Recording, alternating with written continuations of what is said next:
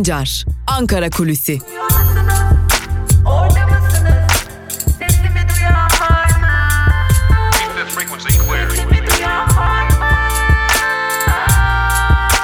Özgürüz Radyo. Özgürüz Radyo.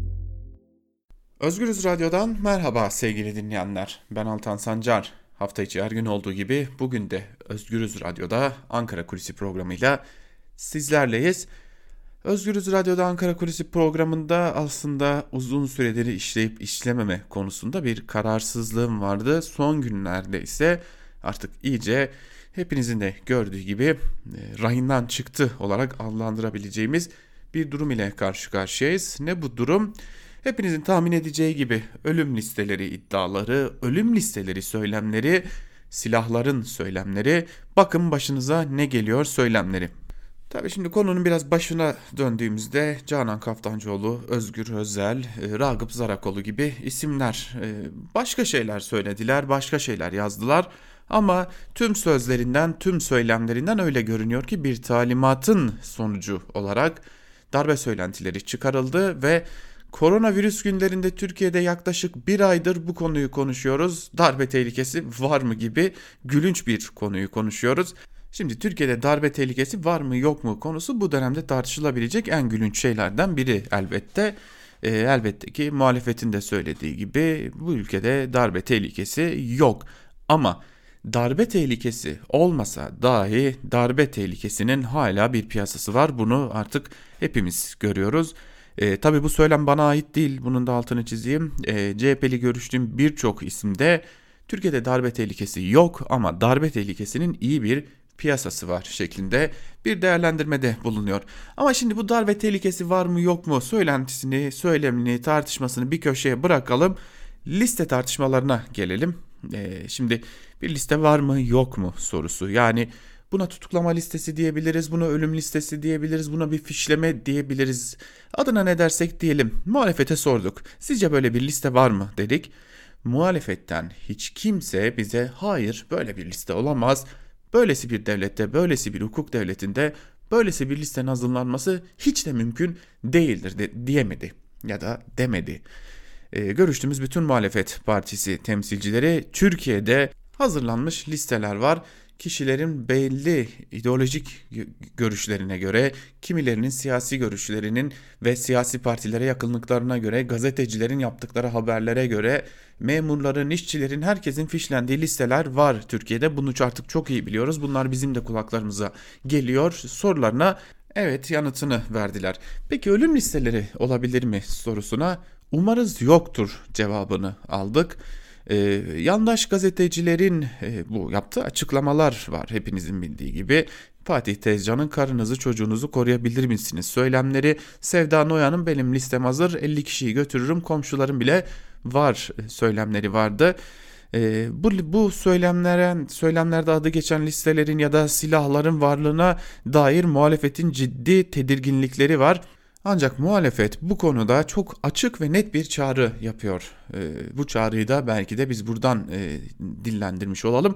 Hem CHP'li yetkililer hem e, HDP'li yetkililer hem de İyi Parti'den görüştüğümüz isimler çok açık ve net olarak hükümete bir çağrıda bulunuyorlar.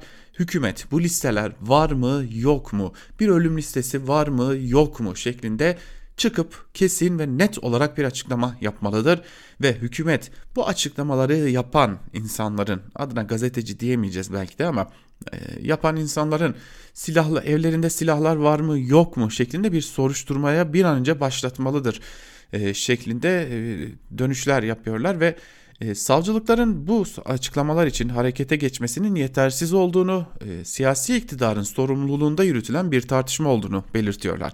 Peki İktidar, iktidar kanadı neler söylüyor? E, darbe, darbe tartışmalarında iktidar kanadı da Türkiye'de bir darbe tartışmasının, bir darbe ihtimalinin olmadığını açık bir şekilde söylüyor. E, darbe Türkiye'de şu sıralarda ya da bu tarihten sonra mümkün değildir diyor iktidar temsilcileri de AKP'liler de. Peki böyle bir liste var mı sorusuna da böylesi listelerin olması bir hukuk devletinde mümkün değildir e, cevabını alıyoruz. Bu soru üzerine de son, son bir soru sorarak peki Milli İstihbarat Teşkilatı'nın e, hazırladığı elbette ki istihbari raporlar vardır. Bunlar doğaldır. Her ülkede istihbarat raporları hazırlanır. Bunu biliyoruz. Ama gazeteciler ne hangi listelerden bahsediyorlar ya da konuşan isimler e, neden bahsediyorlar sorularına iktidar onlar kendi değer onlar kendi değerlendirmeleri bizim bildiğimiz hazırlanmış hiçbir liste yok. Hiç kimse de Türkiye'de böylesi bir açıklamayı kabul edemez diyorlar. Ama baktığımızda Fatih Tezcan'ın da ilk açıklaması değil, Sevda Noyan'ın da ilk söylemi değil, Türkiye'de birçok gazetecinin de ya da birçok e, yandaşında bunların ilk söylemi olmadığını biliyoruz. İktidar şimdilik bu konuya ilişkin e, şöyle bir taktik izliyor. Ankara'da konuşulan o. E, biz bu tartışmalara değinmeyeceğiz. Liste tartışmaları bizim için değinilecek tartışmalar değildir. Ama anladığımız kadarıyla ki muhalefet de böyle değerlendiriyor bu durumu. İktidar bazı korkuların canlı kalmasını istiyor. Hem kendi tabanında hem muhalefet tabanında. Liste tartışmalarına ilişkin e, söylemlere açıklamalar yapılmamasının e, bu nedenle olduğu belirtiliyor liste tartışmalarına değinilmeyecek ancak muhalefet ilerleyen günlerde de darbecilikle suçlanmaya devam edilecek. Hazır muhalefetten söz açmışken İyi Parti HDP arasında bir tartışma başladı. Peki İyi Parti gerçekten yerel yönetimlere ilişkin seçimler döneminde HDP ile görüştü mü görüşmedi mi? Şimdi Ankara kulislerini elimizden geldiğince takip ediyoruz. Bunları da sizlere aktarıyoruz. Özgürüz Radyo'nun geçmiş yayınlarına da e, dilediğiniz anda göz atabilirsiniz. Spotify'da ve Özgürüz Radyo'nun internet sitesinden geçmiş yayınlarımızı da bulabilirsiniz.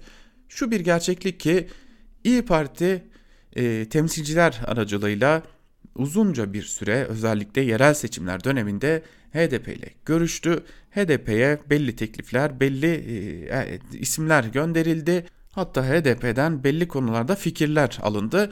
Bunu sadece CHP yapmadı zaten CHP bunu inkar da etmiyor. E, belli dönemlerde muhalifle, muhalefetle görüştüğünü zaten CHP söylüyor. E, zaten HDP arasında HDP ile CHP arasında sık sık fikir alışverişleri olduğunu da biliyoruz. Ama İyi Parti görüştü mü görüşmedi mi sorusunun cevabı Ankara kulislerinde evet. HDP'den kime sorarsak soralım cevap evet.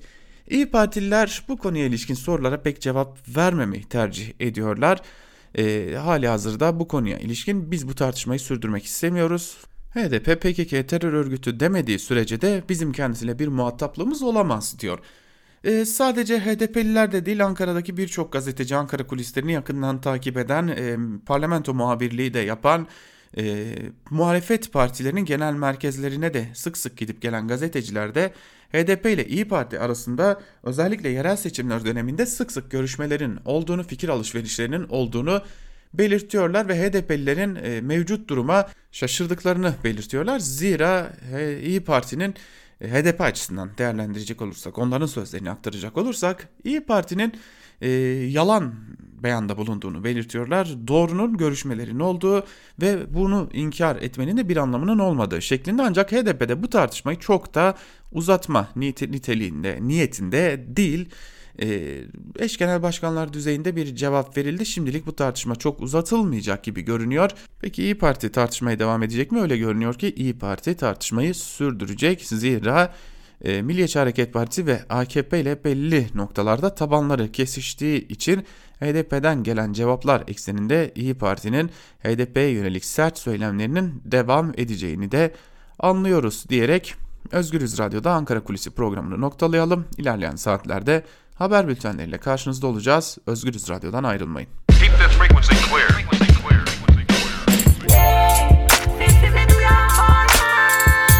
Altan Sancar, Ankara Kulüsi.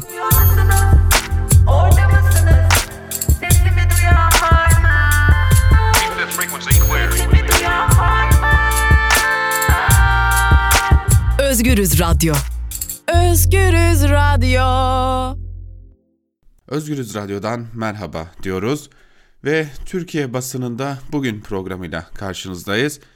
Yine her zaman olduğu gibi ilk olarak gazete manşetleriyle başlayacağız. Gazete manşetlerinin ardından da günün öne çıkan yorumlarında neler var hep birlikte bir de onlara göz atacağız. Sizleri çok bekletmeyelim. İlk olarak Cumhuriyet Gazetesi ile başlayalım. Cumhuriyet Gazetesi'nin manşetinde 6. yılında skandal sözleri yer alıyor. Ayrıntılarda ise şu cümlelere yer veriliyor.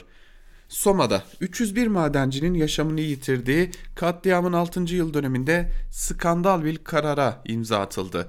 İTÜ Rektörlüğü Muğla Milas'ta 3 işçinin öldüğü maden kazasına ilişkin davaya bilirkişi göndermedi. Mahkeme bunun üzerine Soma davasında 8 yıl 4 ay hapis cezası verilen mühendis Fuat Ünal Aydın ve 6 kişiyi bilirkişi olarak atadı.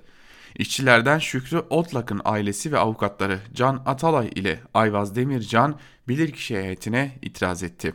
Dilekçede bilirkişilerin tümünün maden sektöründe çalıştığı ve bu firmalardan bazılarının sabıkalı olduğu belirtilerek bu hukuk aykırılığının üstü ötesinde hukuk devleti ilkesini de temelinden sarsar denildi şeklinde ayrıntılar aktarılmış. Şimdi herhalde e, sadece 3 kişi hayatını kaybedince Soma'da suçlu bulunan bir e, uzman, bir mühendis çağrılmış ki niye daha fazla insan hayatını kaybetmedi, nerede eksik yaptılar diye sorulmuş herhalde. Çünkü e, zaten iktidarın da e, bu Soma sevdası bitmiyor. Eninde sonunda Soma'dan cezaevinde yatanları da serbest bıraktılar. Cumhuriyet Gazetesi'nden bir diğer haberi aktaralım sizlere. İşte gerçek kira başlıklı bir haber daha doğrusu bir yazı. Yazının küçük bir bölümünü sizlerle paylaşalım. Birinci sayfada yer aldığı için zaten ayrıntılarını ilerleyen dakikalarda e, paylaşacağız sizinle. Şehir hastanelerinin kiraları katlanarak artıyor. Kur farkı yansıtılınca ilk kira ile gerçekleşen bedel arasında uçurum ortaya çıkıyor. Devlete yıllık 319 milyon liraya kiralanan Etlik Şehir Hastanesi'nin kirası Mayıs ayı kur hesabı ile 1.3 milyar liraya ulaştı. 289 milyon liraya kiralanan Ankara Bilkeşehir, Bilkent Şehir Hastanesi'nin kirası 1.1 milyar liraya ulaştı. 242 milyon liraya kiralanan Bayraklı Şehir Hastanesi'ne 940 milyon, 94 milyonla kiralanan Elazığ Şehir Hastanesi'ne 374 milyon kira ödeniyor denmiş haberin ayrıntılarında. Şimdi gelin bu rakamlarla oturup hesap makinesini alıp e, ciddi manada hesap yaptığımızda e, sadece bir gerçekle karşılaşıyoruz. E, bu rakamlarla değil bir iki tane hastane değil bir iki tane şehir hastanesi muhtemelen her ile birkaç hastane inşa edebilecek güce kavuşacakken ne yazık ki bizler şimdi şehir hastanelerine ödenen kiraların nedenli yüksek olduğunu konuşmak zorunda kalıyoruz. Geçelim bir diğer gazeteye. Bir diğer gazete Yeni Yaşam. Yeni Yaşam'ın manşetinde Soma 6 yıldır tekmeleniyor sözleri yer alıyor. Ayrıntılarda ise şunlar aktarılmış. Manisa'nın Soma ilçesinde Soma Kömür İşletmeleri AŞ'ye ait Ocak'ta 13 Mayıs 2014'te meydana gelen patlama ve göçükte 301 madenci yaşamını yitirdi. Olayın siyasi sorumluları hakkında soruşturma bile açılmazken şirket yöneticilerine bile e, soruşturma açılmadı. Ölen her madenci için sadece 6 gün ceza verildi. Son infaz düzenlemesiyle de ceza indiriminden faydalandılar. 6 yıldır süren adaletsizliğe madenci aileleri isyan ediyor.'' Soma 301 Madenciler Sosyal Yardımlaşma Derneği Başkanı faciada oğlu Uğur Çolak'ı kaybeden İsmail Çolak isyanını şu cümlelerle dile getirdi. O tekmeyi her gün attılar bize. Mahkeme salonunda verdikleri kararlarla HSK önünde evlatlarımızın toprağını götürürken bizlere biber gazı sıkarak tekmelediler. Avukatlarımızı tutuklatarak tekmelediler. Bu ülkede herkes için adalet aramaya devam edeceğiz. Evet, Soma katliamının üzerinden yıllar geçti. Ne bir adalet var, ne bir çözüm var, ne bir e, hal çare bulunabilmiş durumda, ne bir e, tam anlamıyla Soma'da e, hayatını kaybeden ailelerin acıları dindirilmiş durumda. Çok değil infaz düzenlemesi bir ay önce yürürlüğe girdi ve e, bir ay önce de infaz düzenlemesiyle birlikte yine birileri serbest kaldı. Serbest kalanlar arasında e, ne yazık ki Soma'da 301 madencinin hayatını kaybetmesine sebep olan o maden şirketinin sahipleri, o maden şirketinin yöneticileri de bulunuyor. Ders almıyorlar başlıklı bir diğer haberi paylaşalım sizlerle değerli dinleyenler. Halk Evleri Ekoloji Çalışma Grubu'nun salgın ve ekolojik yıkım raporu yayınlandı.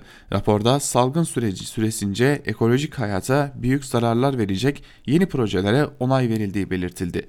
Raporda sadece 17 Mart ile 7 Mayıs tarihleri arasında enerji ve maden alanlarında 20 projeye Çevre ve Şehircilik Bakanlığı tarafından CED olumlu kararı verildiği belirtildi deniyor haberin ayrıntılarında ve e, buradan şunu da görüyoruz. Salgın sürecinde iktidar durmadı.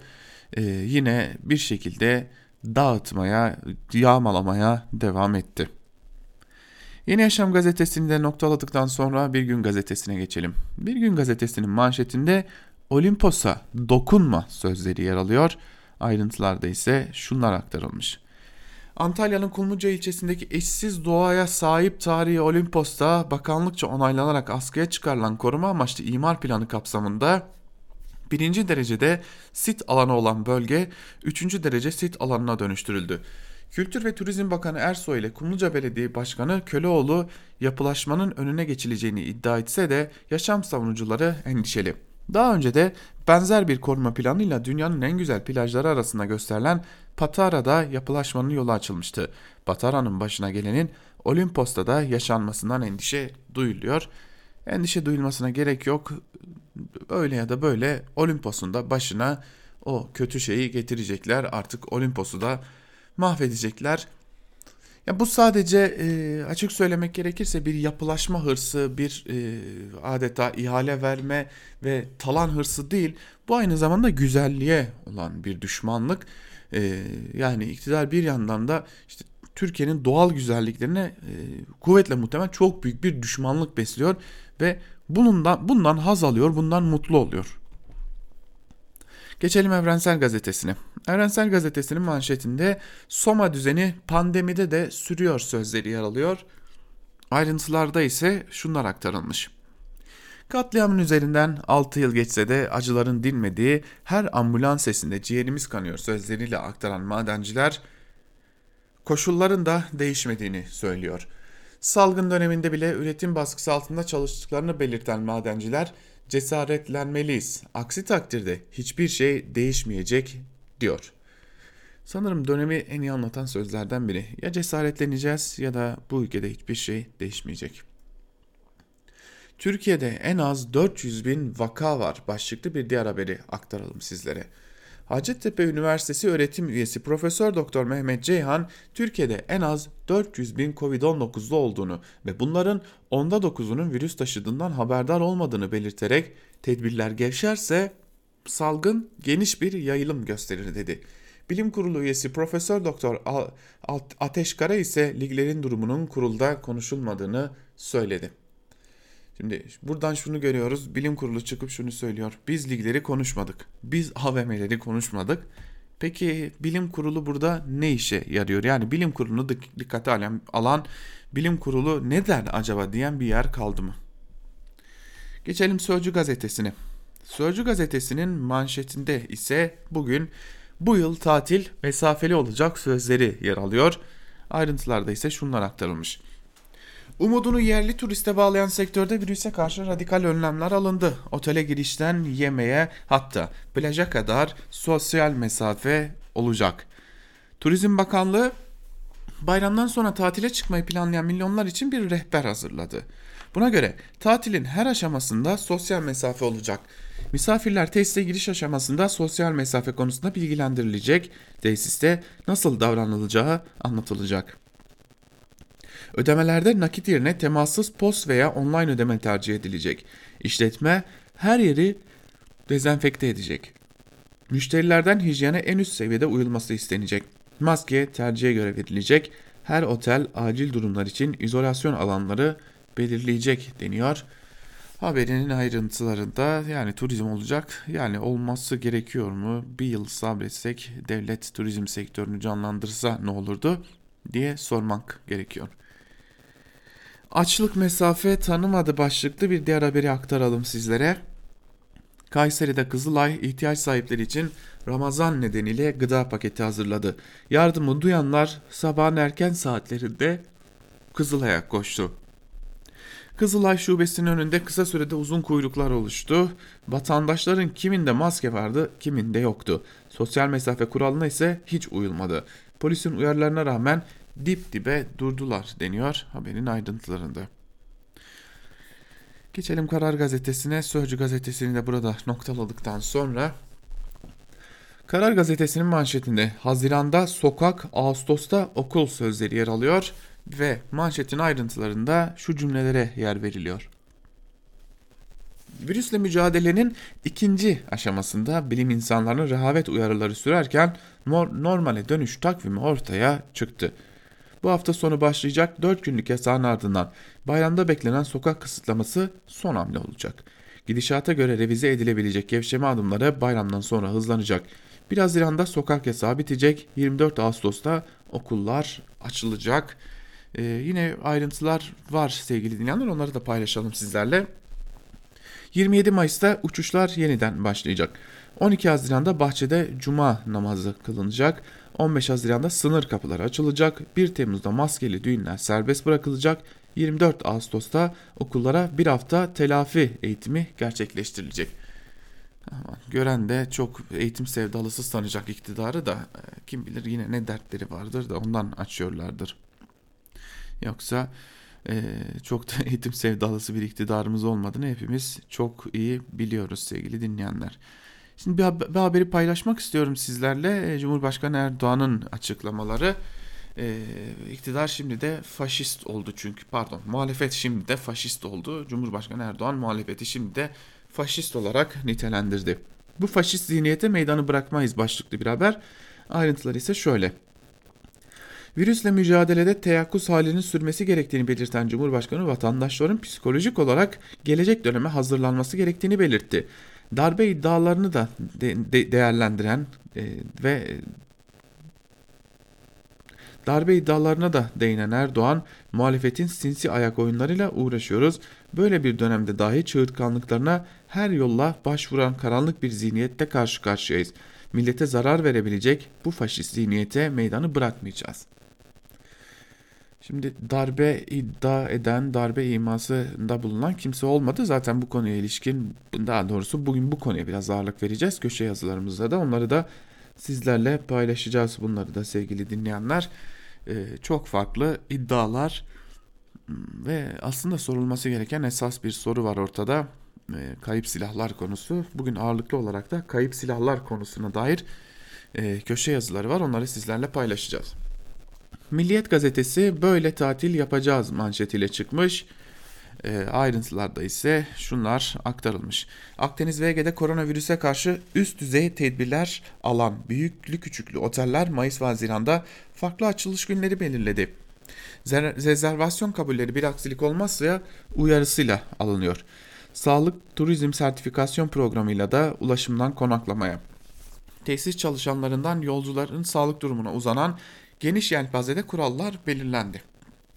Şimdi benim aklımda şu yatıyor aslında şu soruyu bir türlü aklımdan atamıyorum. Yani insanlar gerçekten tatile gidecekler mi gitmeyecekler mi? Yani bir tatile gitme olacak mı olmayacak mı? Buna dair ciddi soru işaretleri taşıyorum. Hürriyet gazetesine geçelim hemen. Hürriyet gazetesi virüs ölmedi ama komada manşetiyle çıkmış Hürriyet gazetesi. Ayrıntılarda ise şunlar aktarılıyor. Virüsle mücadelede çok önemli bir aşamaya geldik. Hasta bir kişinin virüsü başkalarına bulaştırma oranı nihayet birin altına düştü. Uzmanlara göre tünelin ucu göründü, hastalığı alt etmeye doğru gidiyoruz. Şimdi Hürriyet e, manşetini böyle atmış sevgili dinleyenler. E, dün Hürriyet'in manşetinde sokağa çıkan AVM'ye giden insanları suçlayan şeyler vardı. Yani niye sokağa çıkıyorsunuz, niye rehavete kapılıyorsunuz diye. Siz kalkıp da bu haberi yaparsanız Sağlık Bakanı kalkıp da ben virüsü yendiğimizi düşünüyorum artık bitiyor haydi sevgili halkım azıcık daha sabır derse hiç kimse kusura bakmasın ama halk maske de takmaz halk AVM'ye de gider ki AVM'lerin açıldığı ilk gün 1,5 milyona yakın insan AVM'ye gitti sevgili dinleyenler. Bakın burada suçlu halkın kendisi değil sokağa çıkan insanlar değil. Mart ayında kimse sokağa çıkmıyordu. Biz Nisan ayının ortasına geldiğimizden bu yana iktidar Baktı ki gidişat kötü, ekonomi kötüye gidiyor. Bu kapatmayla bu ekonomi baş edemeyecek. Çıkıp bir anda evet virüsü yenmeye başladık. Pik noktasını gördük. Artık iyiye gidiyoruz demeye başladı. Halkın sağlığı da kim hastalanır kim hastalanmaz da hiç umurlarında bile değil artık. Tek dertleri ekonomiyi bir an önce toparlayabilmek çünkü ekonomiyi batırdılar.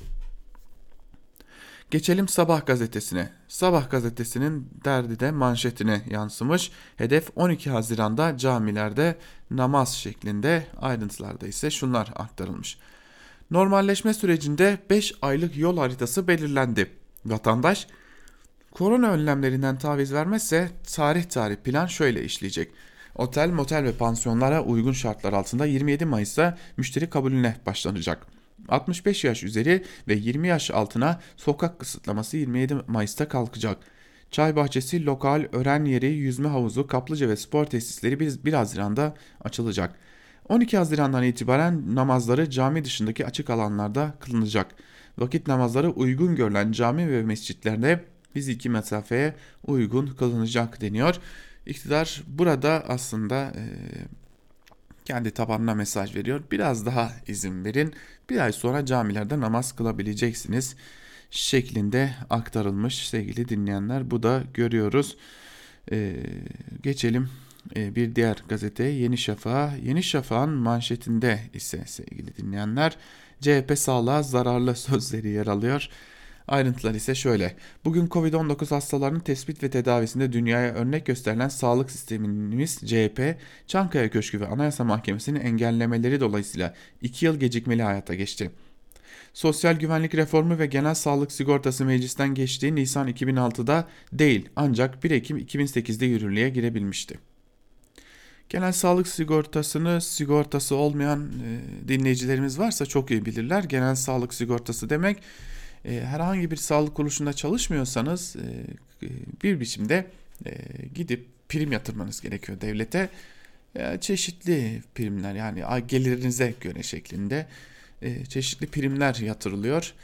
Yani açıkçası benim bile e, binlerce lira devlete borçlanmış durumdayım. E, devlete borçlanmayan çok az insan var. Yani burada e, genel sağlık sigortası diye bizlere e, anlattıkları ve CHP'nin e, engellemesiyle geç hayata geçtikli, geçti dedikleri şey şu. Devlet vatandaşını borçlandırıyor. Ha de borçlandınız ve uzun bir süre genel sağlık sigortanızı ödemediyseniz bir de hastaneye de gittiğinizde ya senet imzalıyorsunuz ya da hastaneye gidemiyorsunuz. Yani kabul edilmiyorsunuz özel hastaneler dışında. Ee, bu da ayrıca bir şey hani CHP'nin itiraz ettiği şey buydu. Şimdi e, CHP bundan dolayı öyle görünüyor ki sağlığa zararlı hale gelmiş. Geçelim Akit'e. Akit'in manşetinde baba oğla çeyrek asırlık işkence sözleri yer alıyor. Ayrıntılar ise şöyle. Sırf çocuklara ve gençlere Kur'an-ı Kerim öğrettikleri için 28 Şubat cuntacılarının hışmına uğrayan ve uyduruk suçlamalarla zindana atılan 73 yaşındaki Mehmet Emin Alpsoy ile 51 yaşındaki oğlu Şehmus Alpsoy'un çeyrek asırlık dramı yürekleri parçalıyor. Baba Alpsoy Parkinson hastası ve hepatit hastalığının pençesinde kıvranırken mesanesi ve bağırsağı alınan oğul Alpsoy ise yarı yatalak halde işkence çekiyor denmiş haberin ayrıntılarında cezaevi girişlerine dair herhangi bir neden bulunmuyor. Ee, çok kısa bir araştırma yapmak gerekiyor tabi bunlar için hani neden e, cezaevine girdiler diye 28 Şubat döneminde neden e, cezaevine alındılar. Hizbullah davasından alınmışlar sevgili dinleyenler. Yani e, Hizbullah e, terör örgütü olarak da nitelendirebiliriz. E, ve e, 28 Şubat'ta girdikleri belirtiliyor cezaevinde. E, ancak baktığımızda cezaları 2018 yılında onaylanmış değerli dinleyenler. Mevzuda tam anlamıyla e, ne diye bakıp baktığımızda e, ağırlaştırılmış müebbet hapis cezasına çarptırılmışlar ve Hizbullah ile birlikte cinayete iş, karıştıklar. Yani Hizbullah terör örgütüyle birlikte cinayet işledikleri için e, tutuklanmışlar. Ondan sonra da cezaya çarptırılmışlar. E, Hizbullah'ın Türkiye'de nasıl bir e, terör estirdiğini ise ben bir Diyarbakırlı olarak çok iyi biliyorum. E, zira ben, ben de çok sevdiğim, çok kıymet verdiğim yakınlarımı Hizbullah'ın saldırılarında kaybetmiştim. E, yani Akit gazetesi bugün e, manşetinden Hizbullah terör örgütünün e, suçlularını övmeye devam ediyor diyelim ve gazete manşetlerini burada noktalayalım. Gazete manşetlerinin ardından da günün öne çıkan yorumlarında neler var onlara bakalım. Ee, az önce aktarmıştık şehir hastaneleriyle ilgili verileri paylaşmış e, Cumhuriyet Gazetesi demiştik. O verileri paylaşan isim Tuncay Molla Veisoğlu. O yazıyla başlayalım ardından diğer yazılarla devam edeceğiz. Şehir hastanelerindeki sır rakamları açıklıyoruz başlıklı yazının bir bölümünde şunlar aktarılıyor. Düşünün müteahhit hastaneyi yapmış bina 5 yıldızlı otel gibi. Ancak içine koydukları teknik cihazların teknolojisi eski ve cihazlar kullanılamaz durumda. Bazı şehir hastanelerindeki teknik donanım kapattıkları devlet hastanelerinin bile gerisinde. Normal şartlarda müteahhitle ilgili soruşturma açılması bu hastanelerin eski teknoloji ve sözleşme dışı bir donanım ile neden teslim edildiğini sorgulanması gerekirdi. Vatandaşın boğazından kesip ödediği vergilerle yapılan bu hastanelerde kamunun hakkı ne aranıyor ne de korunuyor. Yapılan tespitlerden bir örnek vereyim. Müteahhitin teslim ettiği anjiyo cihazının ameliyat masaları ve anestezi cihazlarının üretimlerinin sonuna geldiği 20 yıl öncesi teknolojileri olduğu, dünyada kullanılmadığı, solunum cihazlarının yeni doğanlar için uygun olmadığı, ultrasonografi cihazlarının teknik yetersizlik nedeniyle hastane depolarına kaldırıldı. Peki hizmete hazır denilerek teslim edilen bazı şehir hastanelerindeki uygun olmayan cihazlar depolara kaldırılınca yerlerine ne getirilmiş? Bu sorunun yanıtı da ayrı bir skandal. Çünkü eski ve eksik malzemelerin yerine kapatılan devlet hastanelerinden sökülen cihazlar getirilmiş. Bitmedi. Kiraların ulaştığı astronomik rakamlar var. Şehir hastaneleriyle ilgili ulaşılması imkansız bir başka konu bu hastanelere devletin ne kira ödediği ile ilgili. Profesör Doktor Duran Bülbül, Sayıştay raporları, mali analizler, yatırım programları, bütçe ödemelerinden yola çıkarak iğne ile kuyu kazar gibi bir inceleme raporu hazırladı. Bu raporda yer alan ilk kira bedelleriyle kur farkının yansıtılmasının ardından bugün gerçekleşen kira bedelleri arasında devasa uçurumlar var. Örneğin Ankara Etlik Şehir Hastanesi devlete 319 milyon TL yıllık bedelle kiralandı. Sözleşmelere göre 3 ayda bir kur farkı kiraya yansıtılıyor. Mayıs ayı kur hesabıyla hastanenin yıllık, yıllık kiralama bedeli 1 milyar 376 milyon liraya ulaştı. Ankara Bilkent Şehir Hastanesi 289 milyon TL yıllık bedelle devlete kiralandı. Hastanenin bugün ulaştığı yıllık kira 1 milyar 103 milyon 885 bin TL. Adana Şehir Hastanesi'nin 137 milyon TL yıllık kira bedeli bugün 535 milyon 251 TL'ye ulaştı. Hastanelerin bir kısmı faal, bazılarının yapımı sürüyor. Şehir hastanelerine ödenen yıllık kira bedelleriyle devletin kendi hastanelerini yapabileceğini daha önce açıklamıştık. Devlet kendi hastanesini yapmak yerine neden müteahhitlere bu alanı devretti? Şehir hastanelerini açmak yerine için devlet hastaneleri neden kapatıldı? Müteahhitlere ayrıcalıklı fahiş kiralama hizmetleri neden ve nasıl sunuldu? 25 yıl boyunca 25 yıl boyunca ticari alanlar ve görüntüleme, yemek ve temizlik gibi birçok hizmeti müteahhitlere veren hükümet neden bu faturaları denetlenmiyor diye sormuş yazısının bir bölümünde Tuncay Molla Veisoğlu ve önümüzde çok açık bir gerçeklik var. Devletin kasası bir biçimde şehir hastaneleri ile soyulmuş durumda. Geçelim bir diğer yazımıza sevgili dinleyenler. Bir diğer yazımız ise Evrensel Gazetesi'nden Fatih Polat'ın yazısı İktidar suretindeki şiddet ve kayıp silahlar başlıklı yazının bir bölümünde ise Fatih Polat şunları aktarıyor sevgili dinleyenler. Aslında 15 Temmuz darbe girişiminden de önce şiddetin iktidar lehine kullanımının kitlesel meşruiyet zeminine iktidar tarafından boylu boyuna yol verdiği biliniyor. Erdoğan'ın 24 Haziran 2013 günü Polis Akademisi Güvenlik Birimleri Fakültesi'nin 2012-2013 öğretim yılı mezuniyet töreninde dönemin başbakanı sıfatıyla söylediği sözleri hatırlatalım. Polisimiz demokrasi testinden başarıyla geçmiştir. Adeta bir kahramanlık destanı yazmıştır. Erdoğan bu sözleri gezi eylemleri döneminde polisin şiddetiyle gerçekleşen ölümlerin tartışıldığı günlerde söylemiştir. Ve 17 Şubat 2015 günü meslektaşımız Nuh Köklü Kadıköy'de arkadaşlarıyla kartopu oynarken camına kartopu denk gelen bir esnaf tarafından bıçaklanarak öldürülmüştü. Nuh'un ölüyorum keşke bir rüya olsa sözleri hala hafızalarımızda. Şiddet iktidar söylemiyle meşrulaştırıldığında sokakta onu somut olarak canlandırmaya hevesli bir kitlenin kolaylıkla oluşabileceği bir siyasal toplumsal tarihi var bu ülkenin. 15 Temmuz darbe girişiminin ardından ise iktidarın bekası için silahlanmanın meşruiyetine dair algı yukarıdan aşağıya adeta boca edildi. İklim bu hale gelince parmak kadar çocuğu daha büyük olsa ne fark eder?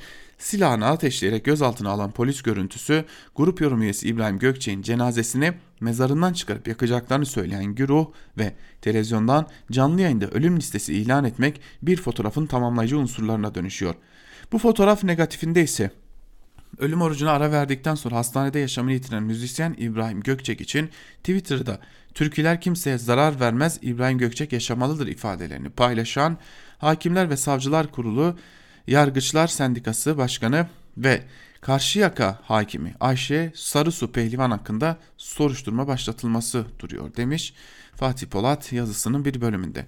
Şimdi bu tartışmaları devam edeceğiz. Hani bu konuları aktaracağız. Çünkü bu konuya dair birçok yazı var e, ve birçok konu artık burada çok ciddi bir e, şekilde tartışılıyor diyelim. Ve geçelim bu konuya dair bir diğer yazıya değerli dinleyenler. Ayşe Yıldırım'ın yazısı artı gerçekten. Kayıp silahlar Zulalarda mı başlıklı yazısının bir bölümünde ise Ayşe Yıldırım şunları aktarıyor. Kaç gündür bu listemiz hazır üzerinden yapılan ölüm tehditleri konuşuluyor. Elbette beklediğimiz gibi iktidar cephesinden bir tepki sesi yükselmiyor. Kenara itilmişliğin yarattığı hayal kırıklığıyla uğraştığı için olsa gerek İçişleri Bakanı Süleyman Soylu da tepki vermiyor. Hatta tam tersine Erdoğan dün partisinin MYK toplantısından sonra yaptığı konuşmada yine muhalefeti hedef alıyor ve bize zarar vermek için ülkesine ve milletine zarar verebilecek bu faşist zihniyete meydanı bırakmayacağız diyor. Önce Sevda Noyan ardından Fatih Tezcan. Aynı minvaldeki konuşmaları yaparken dokunulmazlıklarını bilerek konuştular. Yeni tehditler değil bunlar. 24 Haziran 2018 seçimlerinden kısa bir süre önce benzer bir şey söylenmişti. Akit TV'de bir programa katılan Profesör Doktor Ahmet Maranki seçimlerde bekledikleri sonuç alınmazsa Belgrad Ormanı'na gömdükleri talim şeylerini çıkaracaklarını söylüyordu. Büyük tepki toplayıp hakkında soruşturma açılınca da Belgrad ormana gömdükleri şeyin öfkeleri olduğu yalanını yazdı. Peki o zulalardaki silahları nereden buldular?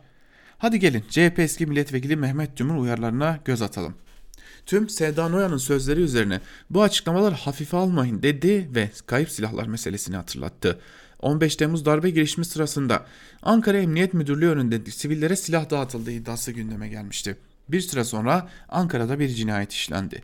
Mustafa Maraş adlı şahıs yol verme tartışması nedeniyle bir traktör sürücüsünü yaraladı, kardeşini de öldürdü.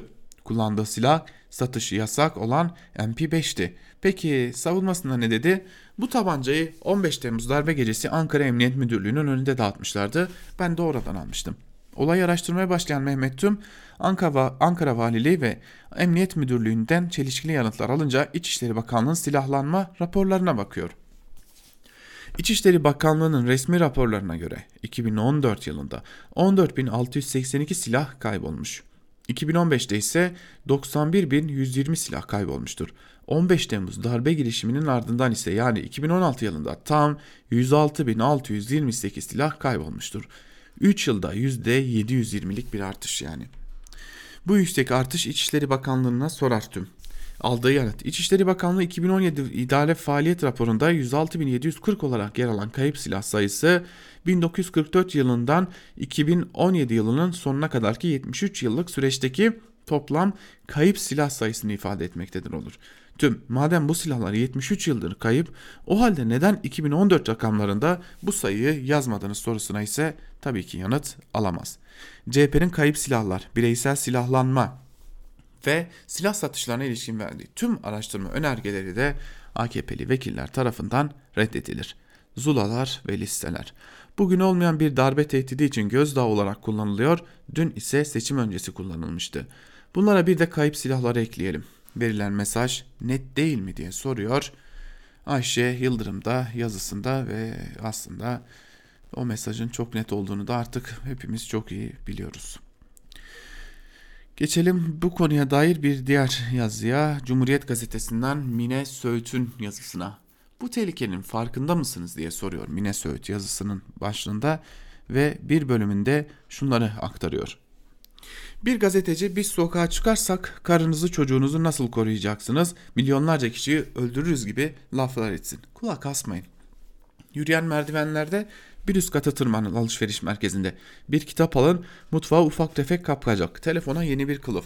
Darbeden bahsetsin birileri. Başka bir dil konuşmuş, konuşmuş, konuşurlarmış gibi işitmeyin bile. İşitseniz de anlam vermeyin. Lokantalar ne zaman açılacak deyin. Meyhaneler, kafeler, barlar. Bu yaz tatile çıka çıkamayacak, hiç denize giremeyecek mi insanlar? Ya 15 Temmuz günü dağıtılan silahlar, saklı silahlar, kayıp silahlar, ruhsatsız silahlar bunlar hakkında da yazılan bir kulağınızdan girsin, öbür kulağınızdan çıksın. Köprüde askerlerin boğazını kesenler kimlerdi? Yaşadığınız bu ülkede kim neyin hesabını ne zaman kime verdi? Bunları nasıl merak etmediyseniz şu anda da olan biteni merak etmeyin. Siz başka şeyleri merak etmeyi sürdürün. Maçlar, deyin, ne olacak, ligler ne zaman başlayacak, bunca insan bir daha ne zaman at yarışı oynayacak. Sağlık personelinin hangi şartlarda çalıştırıldıysa nasıl ilgilenmiyorsanız baroların işlevsiz kılınması, kılınmaya çalışılmasıyla da öyle ilgilenmeyin. Yapı marketler de açıldı nihayet diye sevinin. Gidin yeni musluk, çamaşır sepeti, fayans, şenzlok, saksı falan alın. AVM'deki dondurmacı hala açılmamış diye hayıflanın. Çocukları hamburgerciye götürmek için gün sayın. Uçak biletlerine bakın. Ne zaman hayat normal olarak ve tam olarak normale dönecek diye söyleyin. Hayat, ne, hayat nedir ve normal nedir yine hiç düşünmeyin.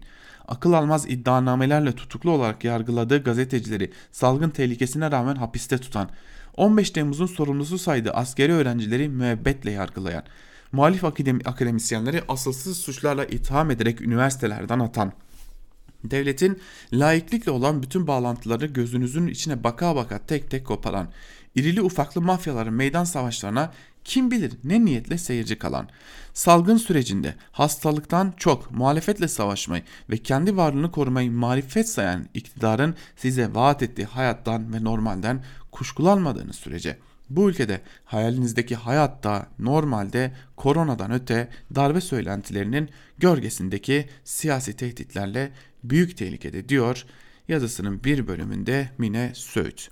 Ve biz de Mine Söğüt'ün bu yazısıyla birlikte Türkiye basınında bugün programımızı bugünlükte noktalayalım. Yarın yine aynı saatte Özgürüz Radyo'da görüşebilmek umuduyla hoşçakalın. Özgürüz Radyo'dan ayrılmayın sevgili dinleyenler.